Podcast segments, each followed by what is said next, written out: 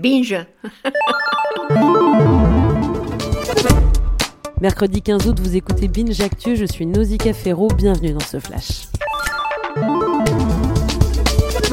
L'excellent récit de la semaine est dans les pages du magazine 21. Il est signé Laure Lochet, qui raconte son expérience de stouf, d'hôtesse à bord d'un yacht de luxe. Toi, ton boulot, c'est esclave domestique, lui explique à son arrivée le capitaine entouré de bouteilles vides, souvenir de la soirée arrosée de la veille. Changer les draps, mais pas tous les jours, nettoyer le bateau et les cabines des riches clients qui payent 60 000 euros la semaine, fermer les yeux sur ce qu'elle y trouve dans ces cabines, apprendre les rudiments de la sécurité, repousser les avances de Pierrot, un des matelots, faire la sieste, attendre que ça passe.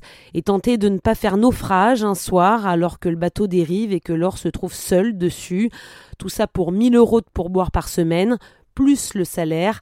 Un job d'été qui en ferait fantasmer plus d'un an. Le son de la semaine, c'est du rap.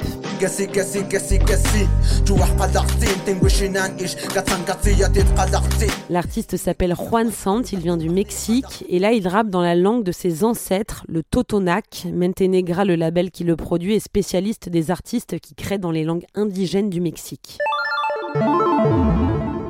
L'enquête de la semaine est dédiée à l'ayahuasca, ce mélange de lianes venu d'Amazonie qui a des effets psychotropes quand il est avalé.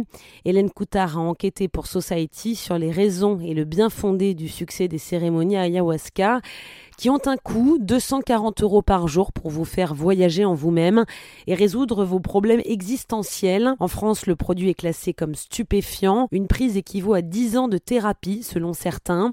Des chercheurs affirment même que la substance peut soigner les addictions aux drogues dures. Et le succès de ces cérémonies d'origine ancestrale pourrait multiplier par 3 le prix de l'ingrédient de base et ouvrir la porte à la prolifération de mixtures dérivées et potentiellement dangereuses.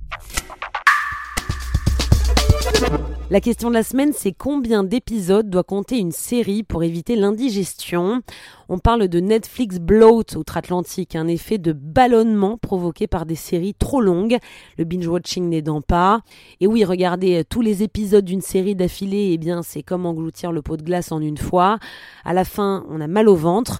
Du coup, Netflix produit des séries plus courtes, 10 épisodes au lieu de 13, et garde un œil sur le succès de chaque série. Si ça ne marche pas comme prévu, on annule, plus de pot de glace, plus de problème.